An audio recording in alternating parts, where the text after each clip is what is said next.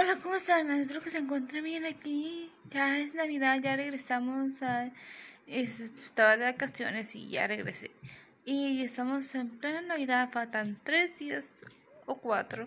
Y ya puse mi arbolito, mi Navidad, ya van a recibir mis peritos sus regalos y todo lo vamos a abrir juntos.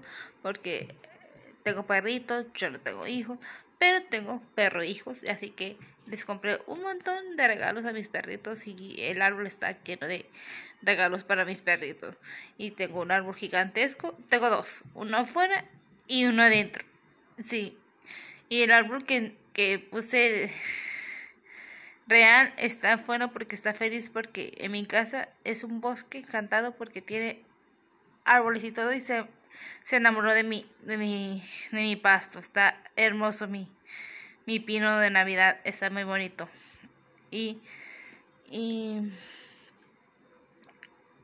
y estoy tan contenta porque llegamos aquí sanos y salvos y todo gracias a Dios. Los amo.